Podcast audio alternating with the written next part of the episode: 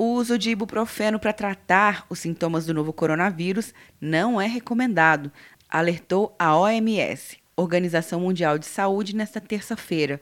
Uma pesquisa publicada na semana passada sugere que pacientes com diabetes e hipertensão tratados com ibuprofeno têm mais riscos de desenvolver quadros severos da doença. A cardiologista Ludmila Rajar, diretora de Ciência, Tecnologia e Inovação da Sociedade Brasileira de Cardiologia, explica por que o ibuprofeno deve ser evitado. Postula-se que a utilização do ibuprofeno aumentaria a capacidade do vírus replicar e, assim, aumentaria a chance do paciente ter uma forma grave da doença. Segundo a cardiologista, o uso de corticoides também não é recomendado, pelo risco de comprometer a imunidade dos pacientes infectados.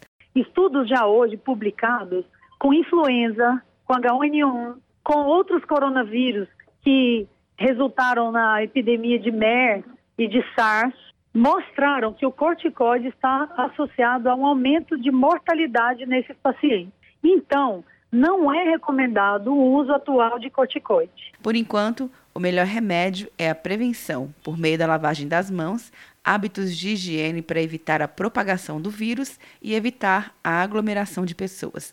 Quer um ano sem mensalidade para passar direto em pedágios e estacionamentos? Peça Veloy agora e dê tchau as filas. Você ativa a tag, adiciona veículos, controla tudo pelo aplicativo e não paga mensalidade por um ano.